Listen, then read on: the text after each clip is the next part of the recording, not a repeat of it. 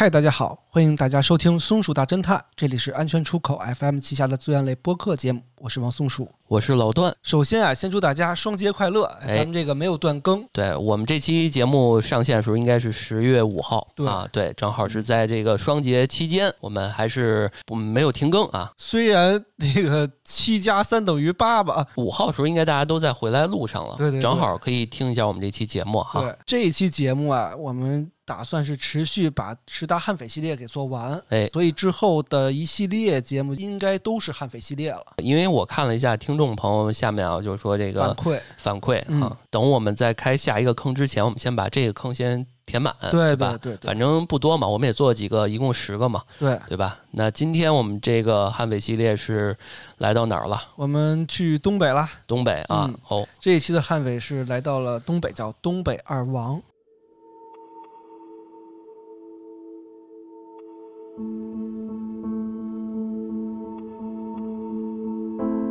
在一九八三年，东北二王流窜七省六市，在七个月的逃亡中打死打伤十八个人之后，最终被击毙于江西广昌。而哦为了缉捕二王，中央不仅发布了全国首张悬赏令，还出动了包括火车部队、武警、公安，包括军官，累计三万多人的大部队参与了围捕。这个人数相当于两个师的兵力了啊，其中甚至还包括著名的二炮。哦，就逮这么两个人。对，就为了嗯逮这俩人。我们之前的案件其实也讲过，就是说动用军队的，对、啊，就是上一个嘛，对，那个但是像阵仗这么大的人还是非常少见的，而且军队啊还是动用了像榴弹炮、冲锋枪、手榴弹等等无数轻重武器，是把广昌县围了个水泄不通之后啊，最后才能够将这个穷凶极恶、有着东北二王之称的杀人犯。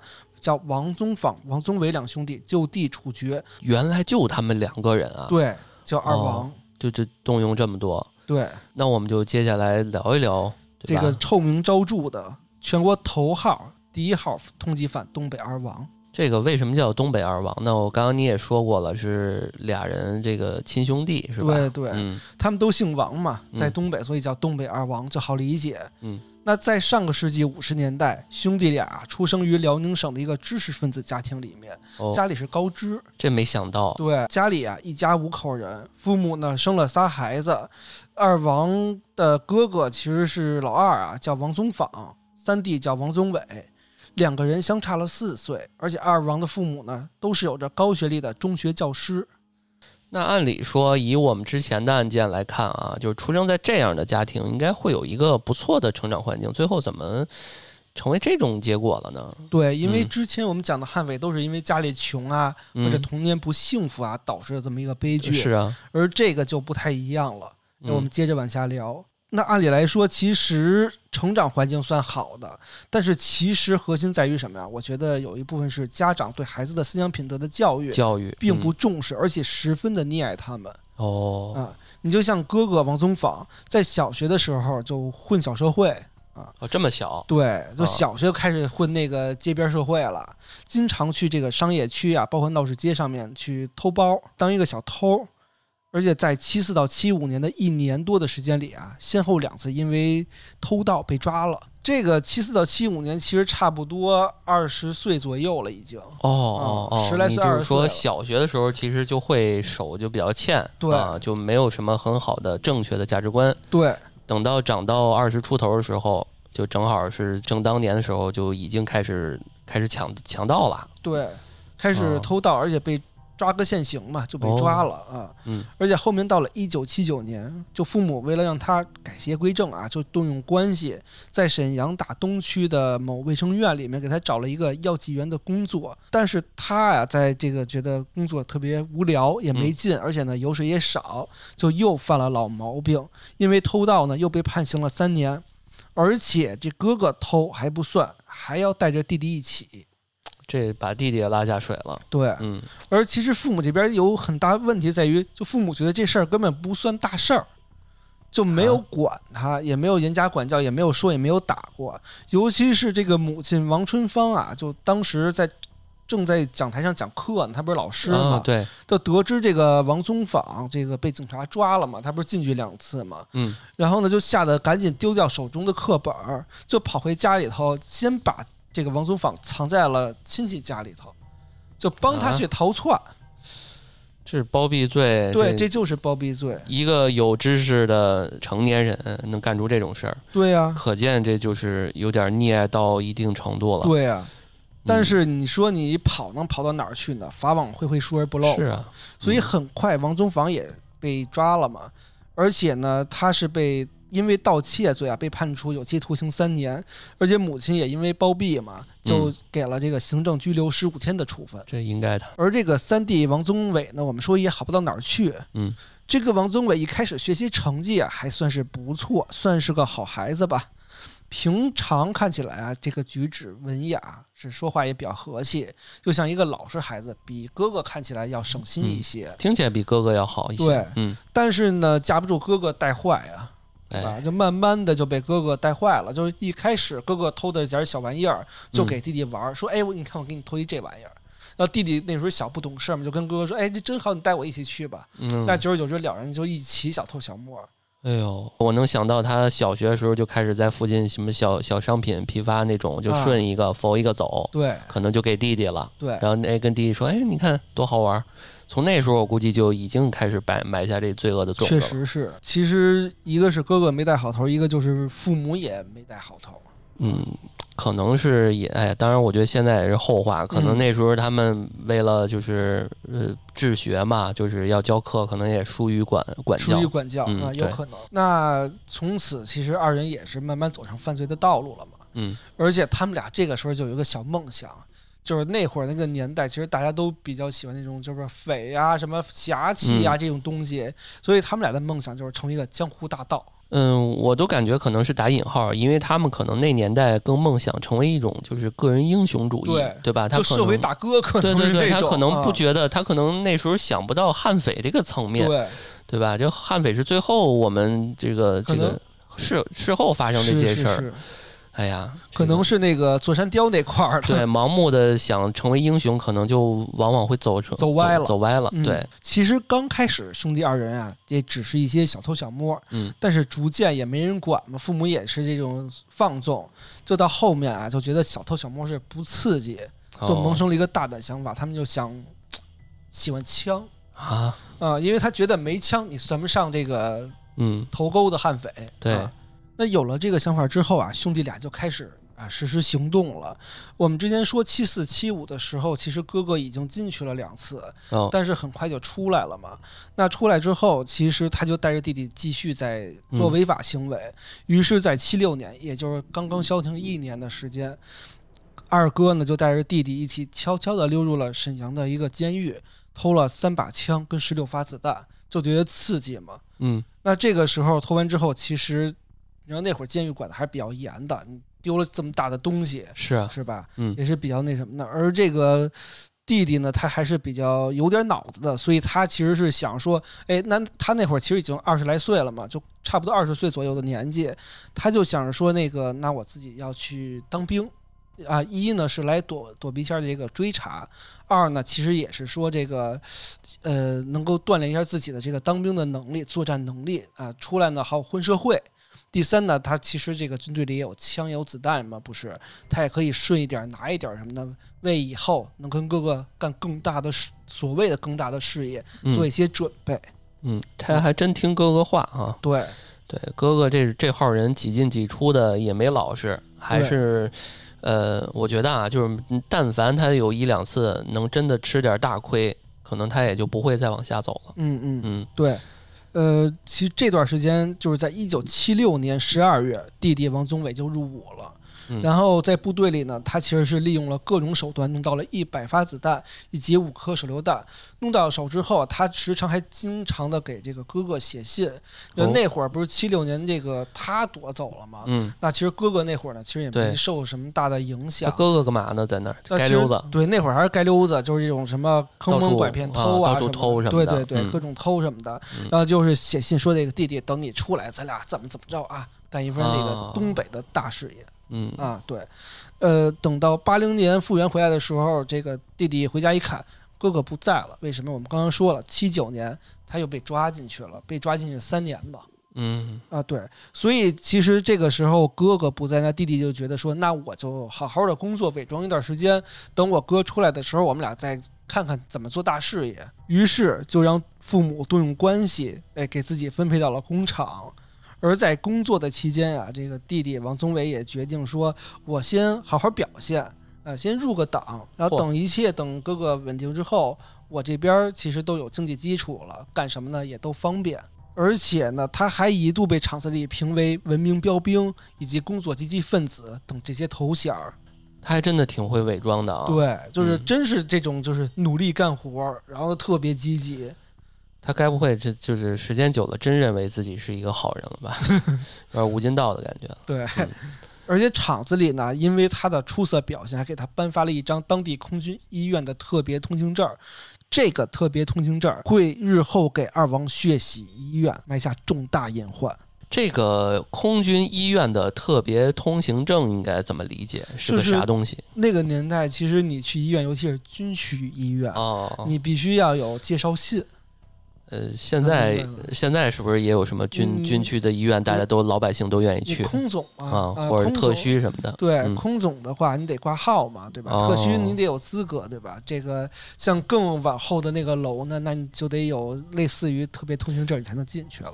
那他必须是相关的这个人员吧？那他一定是特别出色的表现，才给他这么一个，嗯对吧？应该是全场只有这么一张给职工给了他。表面来看，真是一个特别优秀的好孩子。如果他就到这儿，认为真的自己就是一个好人的话，对，我想做个好人。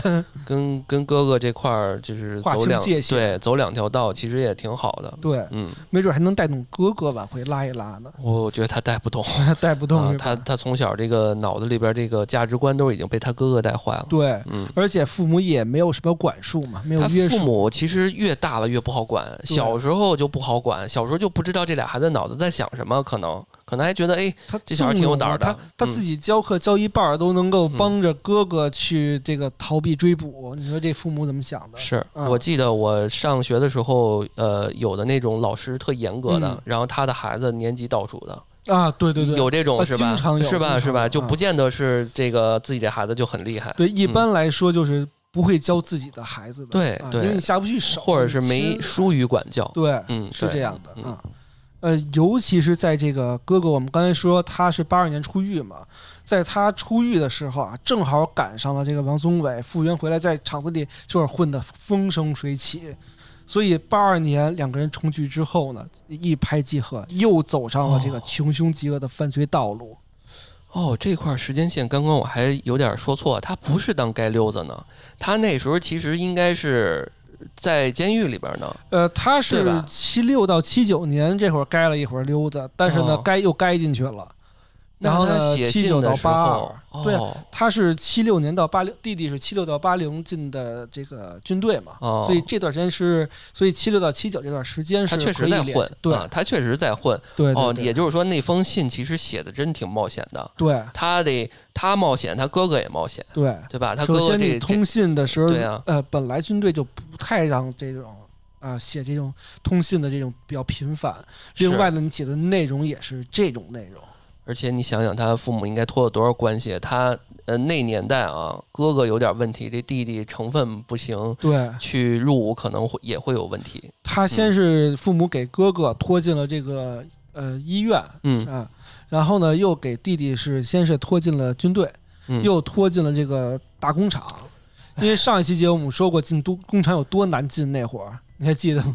对，林国这良那会儿，他就为了没他没进工厂，急了，他就把把所有人杀了，没错。对对吧？你这个你轻松一句话能给弄进去，这差距太大了让我想起那个剧里面孙小果那个，啊！是对吧？他妈妈包庇他哎有点那个意对吧？思对吧？嗯嗯然后接着往下说，在一九八三年的二月十二号，这一年是大年三十儿，这一天呢，正好是哥哥王宗访出狱之后的第一个春节，因为他八二年刚刚出狱嘛，嗯刚出狱，哎，一起兄弟俩过节、哦多好啊！那就没一两个月呢，他就对啊对，才出来。啊。嗯那兄弟俩就商量着说，哎，去置办点年货，一家人团团圆圆过个好年，聚聚会去。那出发点是好的，但是俩人啊都是小偷惯犯啊，买东西可能不太可能，嗯，买买是永远不会买的。对，可能得拿点东西。对啊，嗯于是兄弟二人就凭借着弟弟的那个特别通行证儿，混进了沈阳医院的这个小卖部里面，打算拿一点年货。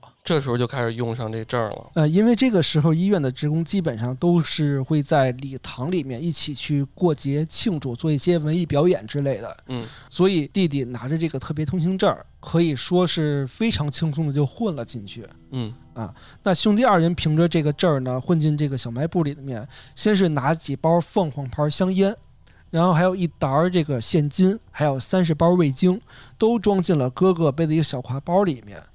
那当兄弟二人拿完货，准备开始开溜的时候呢，医院保卫科的吴永春带着一群职工就直接破门而入，将二王是抓了个现行。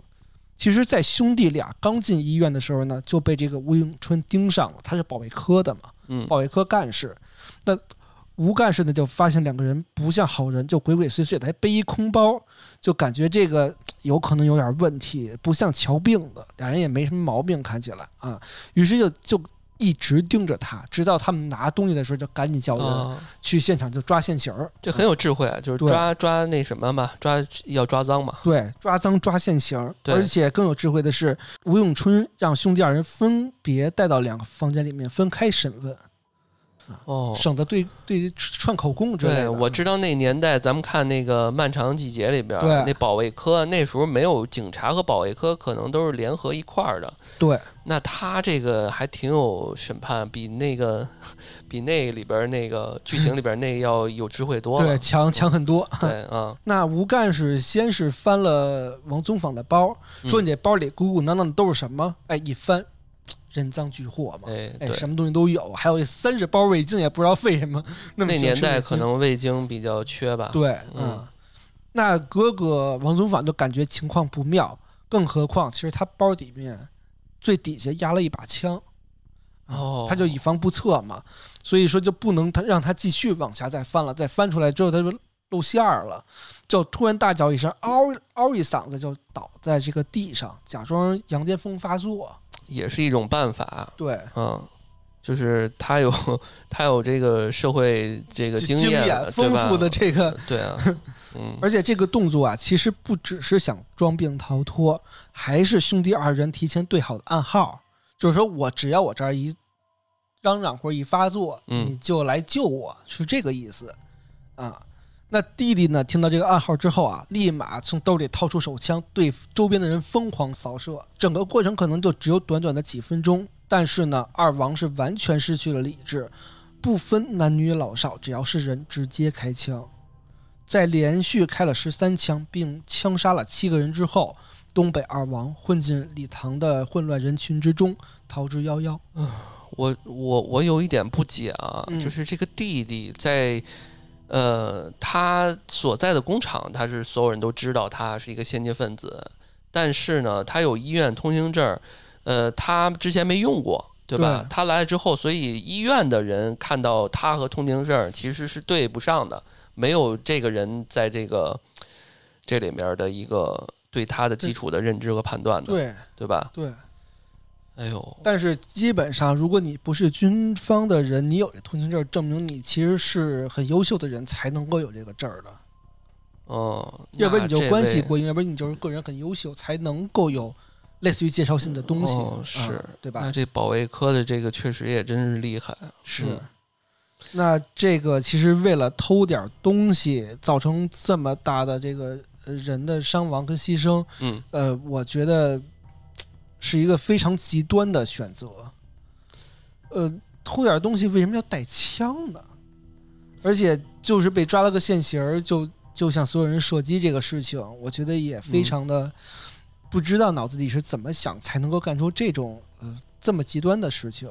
对这个我们做了这么多案件，我也就觉得悍匪有一个点，就是它里面这些人都骨子里边带一种标，嗯、就是你看他有点文化吧，有就是他弟弟也是这个相对来说比较温和的那种人，在也是能说会道的，一看就是能文能武的这种人。对怎么就突然间哥哥给这么一暗号，就没有想到 Plan B，就没有想到别的办法？对，哦，哥哥一这么着，然后我就马上开枪，不管男女老少，就这么狂开。我这也太太残忍了吧？就是怎么就这么听哥哥的话呢？确实，就是如果出现这种事情，我脑海里有一万种可能其他方式解决，但是绝对不会会普通正常人都不会出现在这个方法。他们用了一个最极端的方法，而且是完全没有必要的方法去所谓的解决这件事情，是非常的不合人性的。对，我知道，就是他们现在最要紧的要解决问题是要不是应该是不要让任何人发现他们带枪了，啊，这是最首要的，对对这要定性质的，对对吧？你要只是偷抢，可能甚至啊管教你一下，对然后挨一顿打什么的也出来了。对嗯，对，你你在工厂你那么能说会道，为什么在这儿你就不能跟人家保卫科？这而且他说是不管男女老少，可能就是保卫处的人。差别。对，可能就是保卫处带了点儿这身边的人说，哎，我刚刚看有有两人有点可疑，嗯，人都没想着这事儿是有多么大的危险的事儿。对，你就直接干一个这么极端的事情。对啊啊，就是你的解决方法太过于非人性啊，就是觉得就是所有人死了就解决了，这就是这种东西就是反人性。是啊，一嗯千一万种这个办法，你怎么就选择了这么一个最极端的，最灾难的、最让人极端，就是痛，就是惨痛的这么一个痛苦的这么一个、一个方式呢？是，而且其实是对自己也是非常不利的，因为你也没有想过后果嘛。是啊，嗯，啊，那逃出来之后啊，两个人先是一路狂奔回到了家里，在父母的帮助之下呢，拿到了美国。你看，父母帮助之下拿到了美国姑父寄来的美金，打算呢从广州转到到香港，最后去美国投靠姑父你看这还有香港和美国的关系，关系和资源，怎么就培养不出来？哎呀，哥俩这俩玩意儿。是啊，嗯，那案发当天下午啊，其实沈阳的刑警大队呢，干警是赶到了案发现场，并且在现场找到了王宗伟逃跑时候不慎掉落的特别通行证。哎，这是关键证据了。对，嗯那通过这个通行证啊，就立马确定了犯罪嫌疑人是谁，就立即展开了这个追捕工作。嗯，可是由于呢，当时二王的父母是知情不报，甚至呢协助罪犯逃跑，就给公安的追查行动呢设下了非常多的障碍。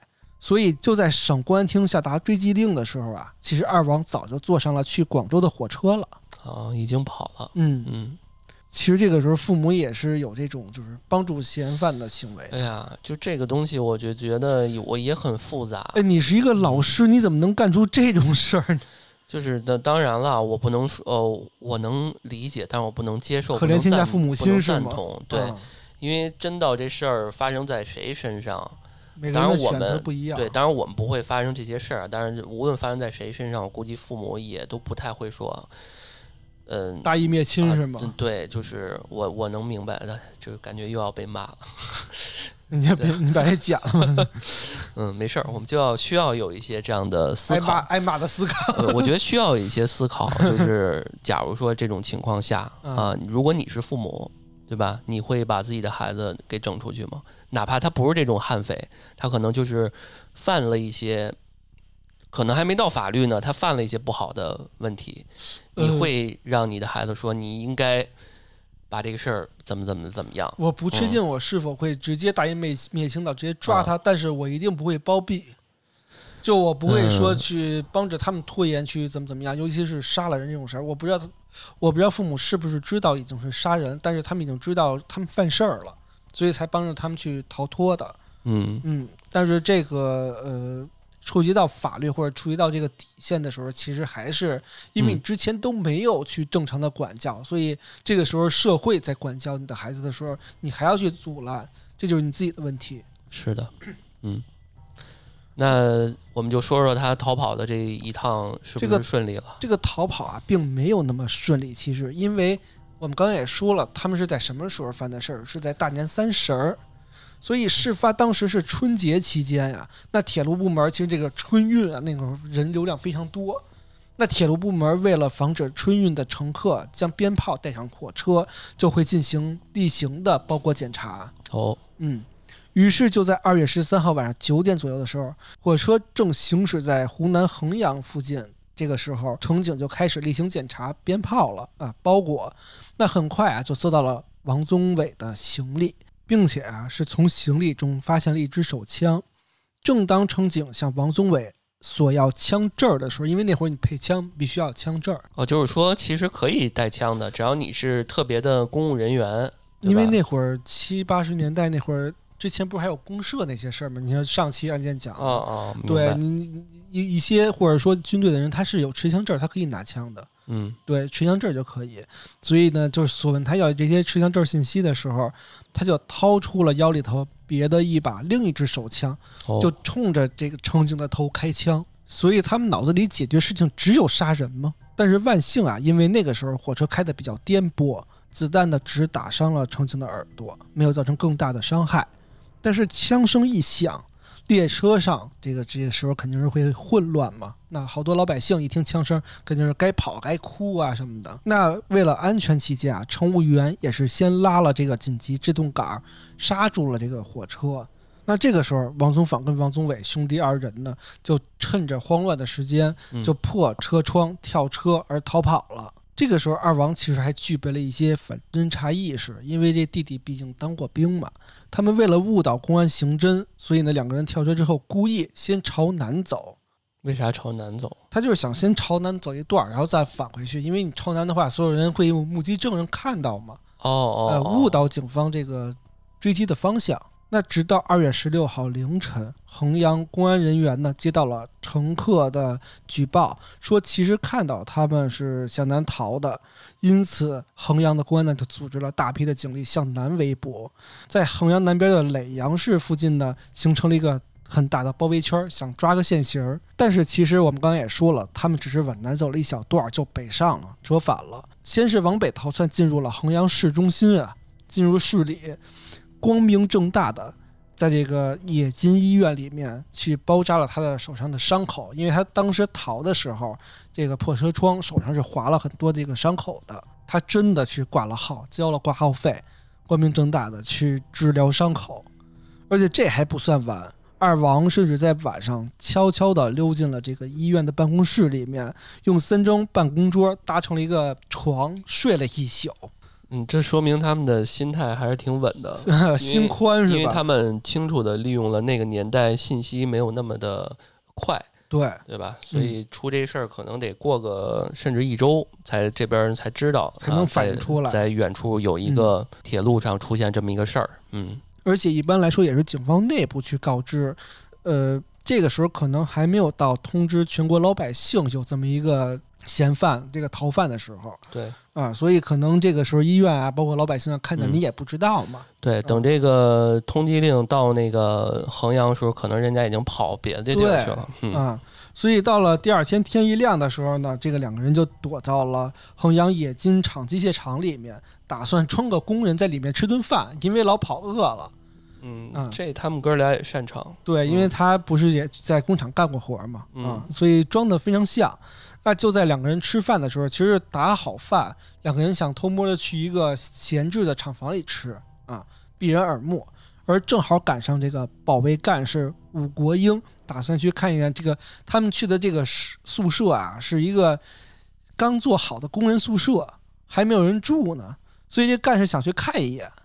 那门一打开，就发现，哎，这俩陌生男子在这儿吃东西是干嘛呢？对吧？这也不是嗯我们厂子的人，因为没有穿上工服什么的。嗯那二王看见这个行踪是败露了，就急忙逃窜，跑到屋外之后啊，两个人就拿着枪朝路上的人就乱射，正好射中了骑车路过的张业良跟李瑞玲夫妇。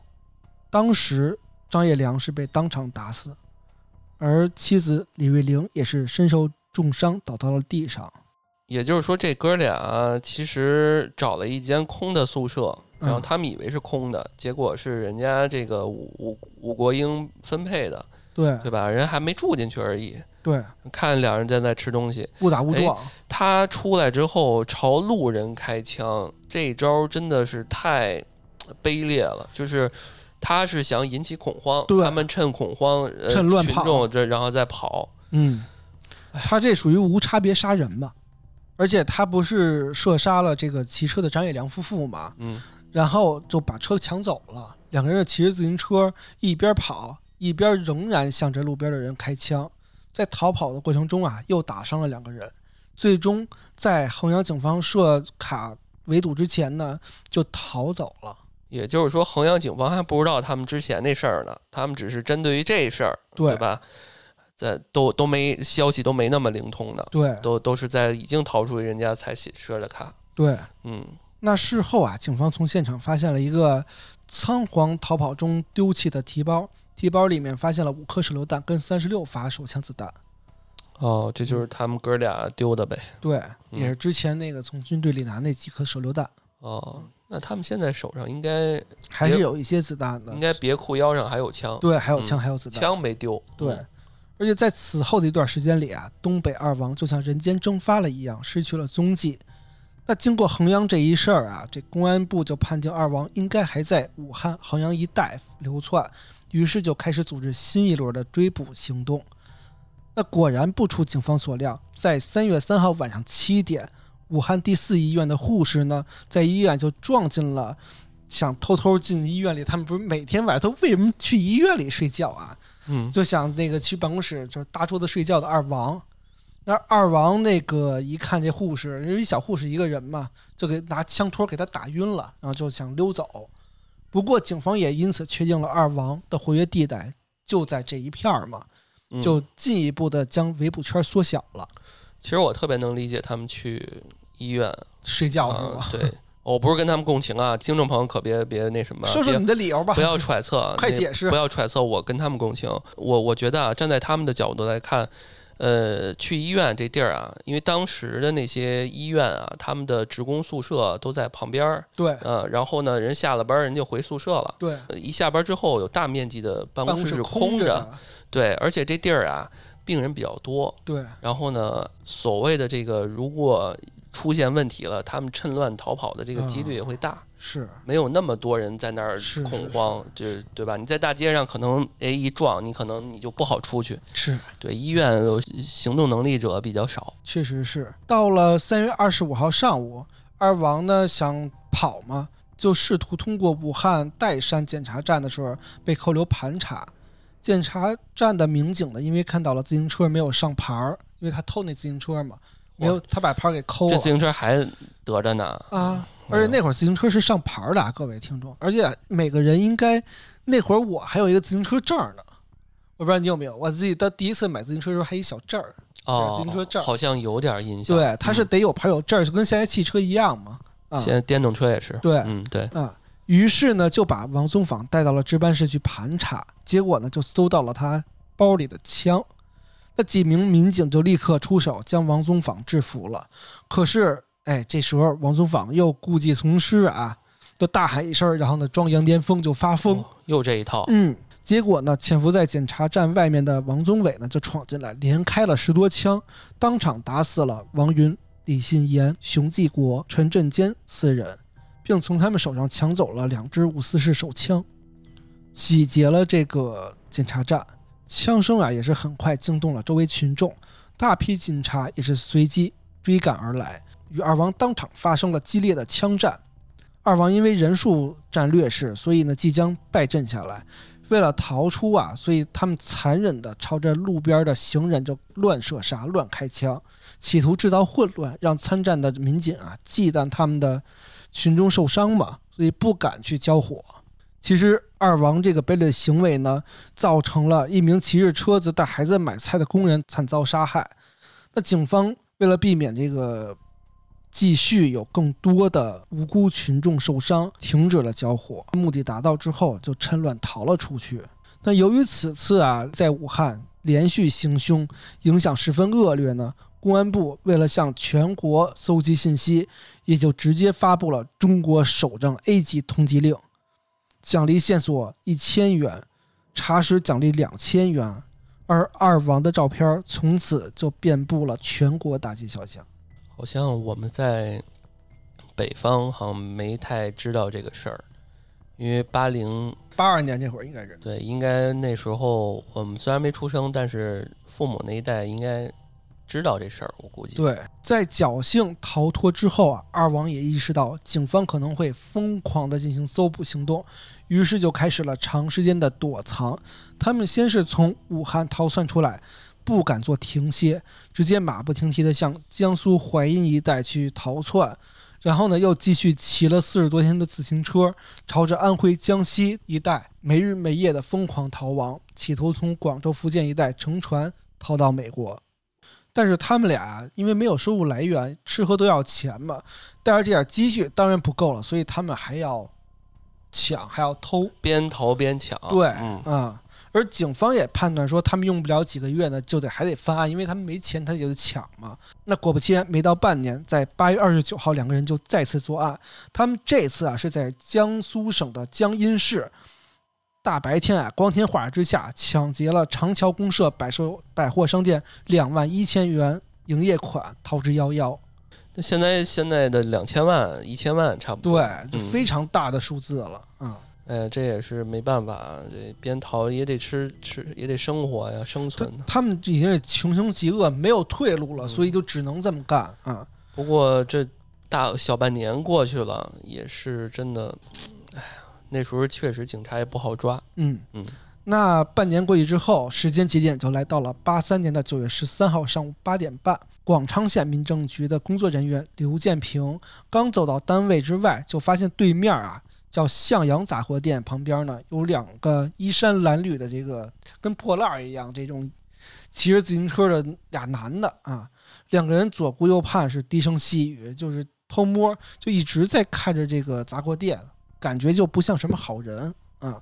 那刘建平仔细一听，首先两个人的口音也不是当地口音，嗯，然后呢，你行为又非常的鬼鬼祟祟，你穿的又非常的破破烂烂，而且又加上就附近那会儿老是有这个什么通缉令啊，有什么这个犯罪嫌疑人呀、这种消息啊，所以就向当地的公安机关就报了案。那二贼当时本来是想偷啊，结果看到了警察出现之后呢，他们没想跑。居然是二话不说，拔枪就冲着警方射击，边打边往深山老林里面去跑。而这边警察的公安所长邹志雄一边带着人追捕呢，一边赶紧向上级汇报说：“我们这边发现了新情况。”那在追捕的过程中，公安人员就发现了二贼在慌乱之中呢掉了一个塑料包，打开之后发现里面出现有两支五四式手枪，这两支五四式手枪正是二王在这个检查站去杀人抢的这两支五四式手枪，这是赃物。你想一直拿着它，但是呢，可能也没啥子弹了，这俩人可能每次慌乱之中都得掉点东西似的感觉。也可能就是故意扔的。嗯嗯，二王的行踪呢，这个时候就彻底的暴露了啊。那为了解决两个贼人，这中央就严令说，不惜一切代价也要把两名悍匪消灭在广昌这一地带。广昌这个地方当年是中央苏区的红色革命根据地之一。这个地方呢，地势险要，四面环山，百分之九十的地方都是山地、丘陵等这个地形。自古以来啊，就是绿林好汉的这个聚集之地。那红军当年之所以在这个地方能战胜蒋介石的百万大军，其中重要的原因就是因为他们扼据了这个地势的这个利益，给这个来犯之敌啊带来了迎头的痛击。而现在两个贼人藏了进去，无异于给这个追捕行动带来了非常大的挑战。公安部就立即组织了鄂、湘、赣、皖、豫五省联合大规模的追捕行动，在广昌的林场里呢，形成了围剿二贼的前线指挥部。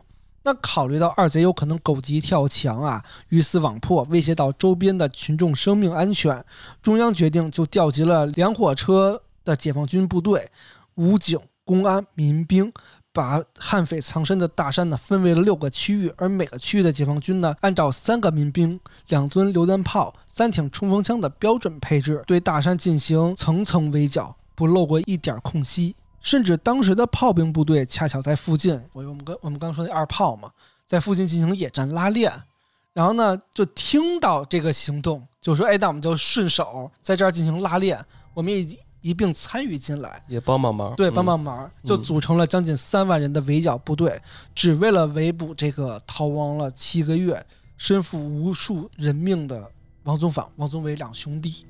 很快，在几个小时之内啊，由公安、武警拉出的第一个直径十公里的包围区成型了。而又在三个小时之后呢，马上又覆盖了第二个直径三十公里的包围圈。这还不够，当晚又在各地调了各种民兵啊，这个组织解放军张开了大网，全面封锁了周边一百七十一公里的范围。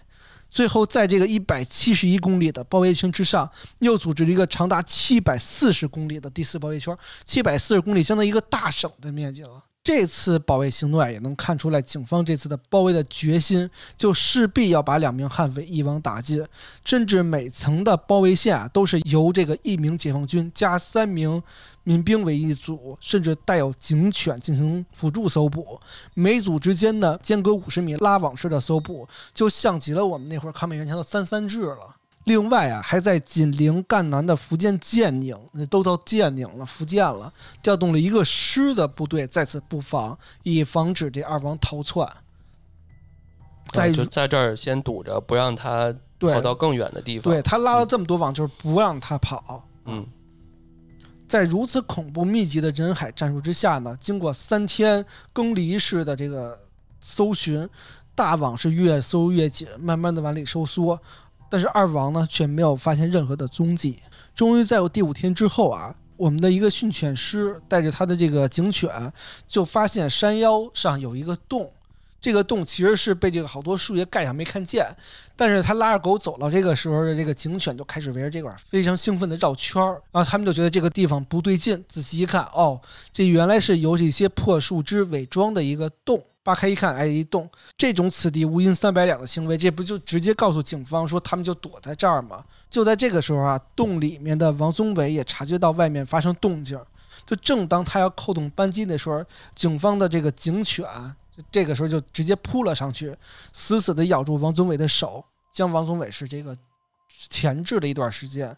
但是就当警方准备给王宗伟戴上手铐的时候呢，他突然来了一句说：“我是个好人。”这是什么意思呢？其实警方也有点不明所以，所以在稍微愣神的这么一刹那之间，埋伏在旁边的哥哥王宗访就突然在警方后面开始开枪射击，搞偷袭。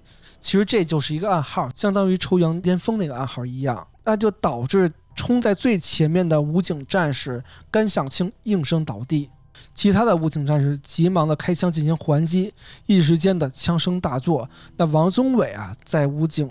部队的绝对火力之下呢，被打成了马蜂窝。那这个时候啊，看见弟弟被打成了马蜂窝，哥哥呢吓得是连滚带爬的就想跑。那你能跑多久啊？就正好撞上了武警的通信员。那悍匪王宗访二话不说，直接拿着枪就开始射击。通信员吴增兴当场倒在了血泊之中。那几乎也就是在同时刻啊，这周边的武警都发现了情况，一顿急射。来不及反应的王宗访身中数枪，最终啊，这个悍匪王宗访、王宗伟也是当场毙命。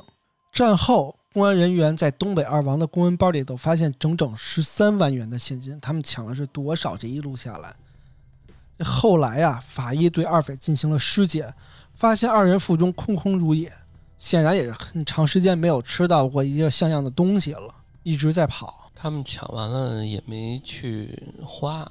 呃，那会儿不是已经全国发了这个搜查令了吗？追查令，嗯，所以你这个时候就没有办法光明正大的出现在这个商场里去买吃的，饭店什么的都不可能了。嗯，那这个案件对后续的影响就是现在的特警、巡警以及公安中心这些部门啊，在二王之后啊，都逐渐开始建立建立一些体系，而这一案件啊之后，全国开始严打。我们说一些小后续吧。在零七年九月二十一号晚上，也就是距离二王被击毙的二十四年零三天之后啊，沈阳省的一栋老楼里面，当了一辈子中学教师的王嘉林跟王春风接受了采访，也就是二王的父母。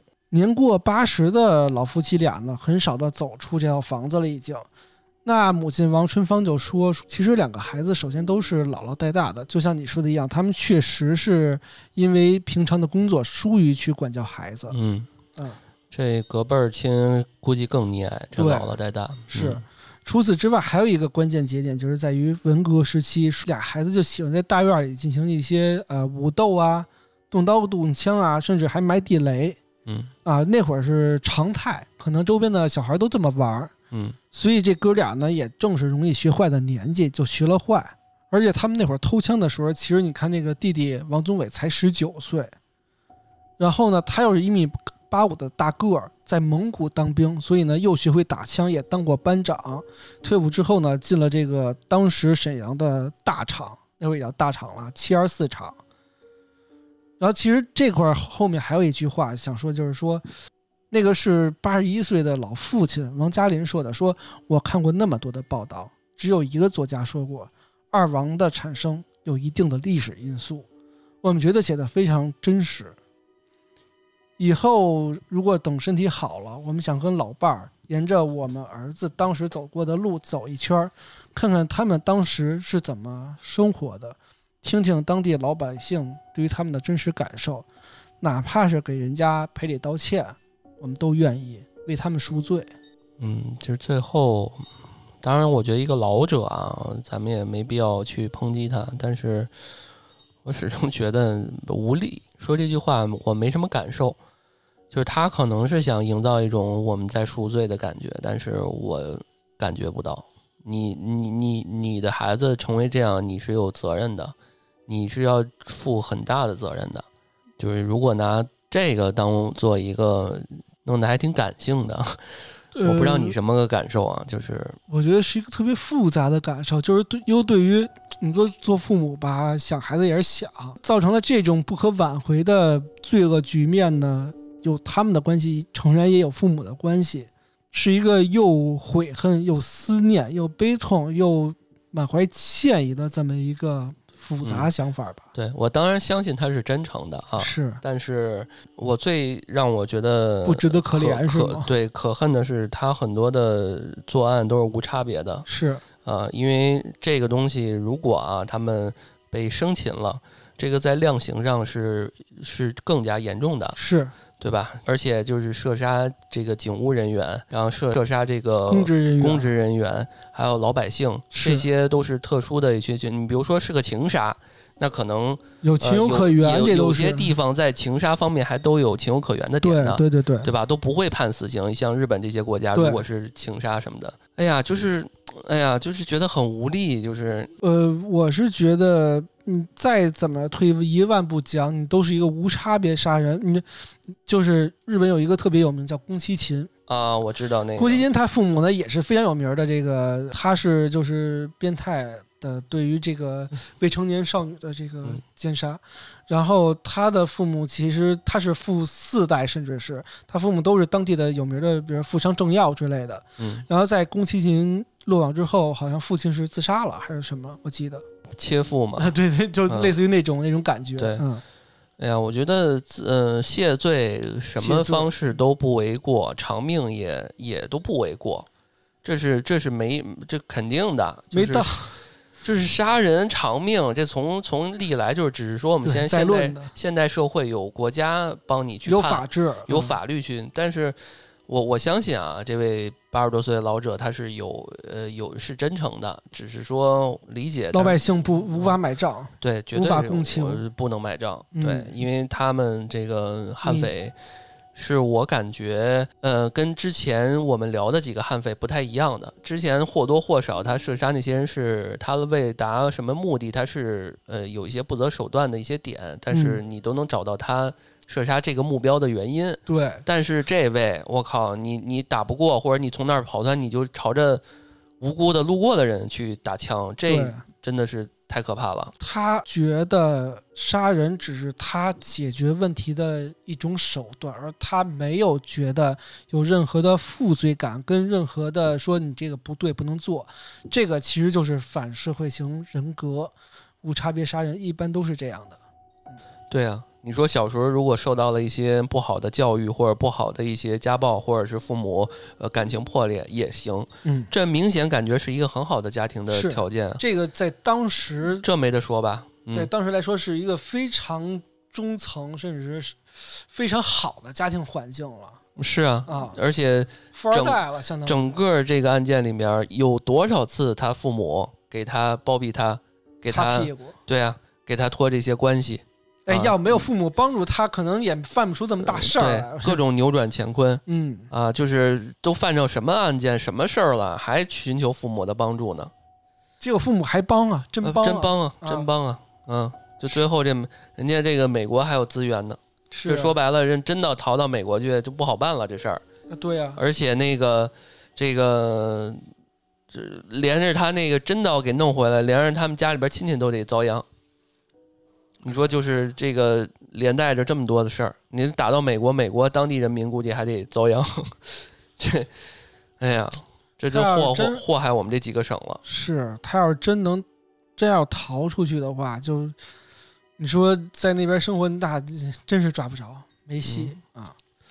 是因为我们每一次在聊案件的时候，呃，最后或者是在过程中，呃我们俩的一些这个讨论啊，呃，我跟听众们也特别讲一下，不是我们试图在给这个罪犯一些解释，我们其实是通过他们发生这些穷凶极恶的一些案件，我们来聊一聊背后的一些深思思，对，嗯嗯，因为真的真的，我们这样聊，真的不是说为他们开脱，我觉得一定是有原因的。那这背后的原因，可能我们有一些交流，对吧？呃，往常我们老想问个为什么，凭什么？对呀、他要是这样，是不是就好一点儿？对，就怎么嗯能避免这个事情？嗯，然后结果这一期聊到现在，我觉得没为什么，没有为什么？就是 对，就是 反射型人格，他没有任何任何为什么，甚至我觉得可能就是有有那个犯罪基因似的。对，就跟那个韩剧那个，对对，就是小时候无论他接接受什么样良好的教育，他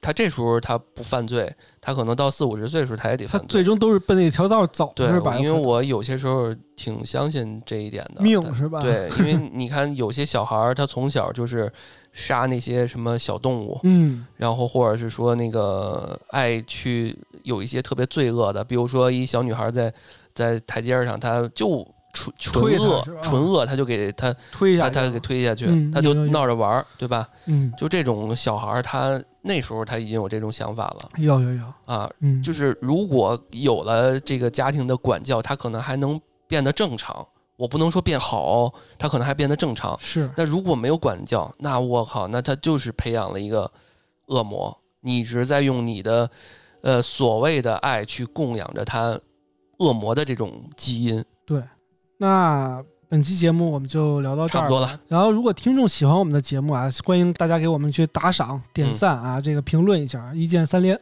对也感谢上期给我们打赏的五位听众啊，其中呃其中有三位是在我们的松鼠大侦探啊嗯。打赏的，然后我看到了有连续给我们所有节目都打过赏的这个朋友啊，嗯也非常感谢他，然后也感谢那个安全处我们的主台啊啊这个两位听众在节目下方也打赏了，非常谢谢大家支持。啊，同样我们还是会把它做到我们的那个下期的 show notes 里面，对，嗯，然后如果大家那个在我们聊完十大悍匪之外，还想听什么节目，请嗯在评论下方留言。对，也可以加我们的小编的微信“安全出口 FM” 的全拼，那个小编可以拉你到我们的那个松鼠大侦探的群啊。呃，我们有各种群啊，啊，大家可以在哪个群里面，如果想多待一待，我们有安全出口的群，也有啊松鼠大侦探的群，随便聊，随便对，聊，随便聊啊。嗯然后也欢迎大家给这个呃我们多提一些宝贵的意见、建议啊啥的啊，帮助我们。里能人还是挺多的，有占星师，对有这个就看看事儿先赏无锡嘛，叫那个、对对对，啊老四啊，还挺挺好玩的。对大家的反馈啊，可以帮助我们变得更好。对我们也是，大家可以看我们评论区，每一条我们都会认真的去看，我们俩都会回复。对啊，然后我们也希望我们节目变得更好。嗯，那最后的最后，还是祝大家双节快乐。双节快乐。嗯好，啊，本期节目就到这儿吧。哎，嗯我是王松鼠，啊，我是老段哎，啊，我们下期再见，再见，拜拜。拜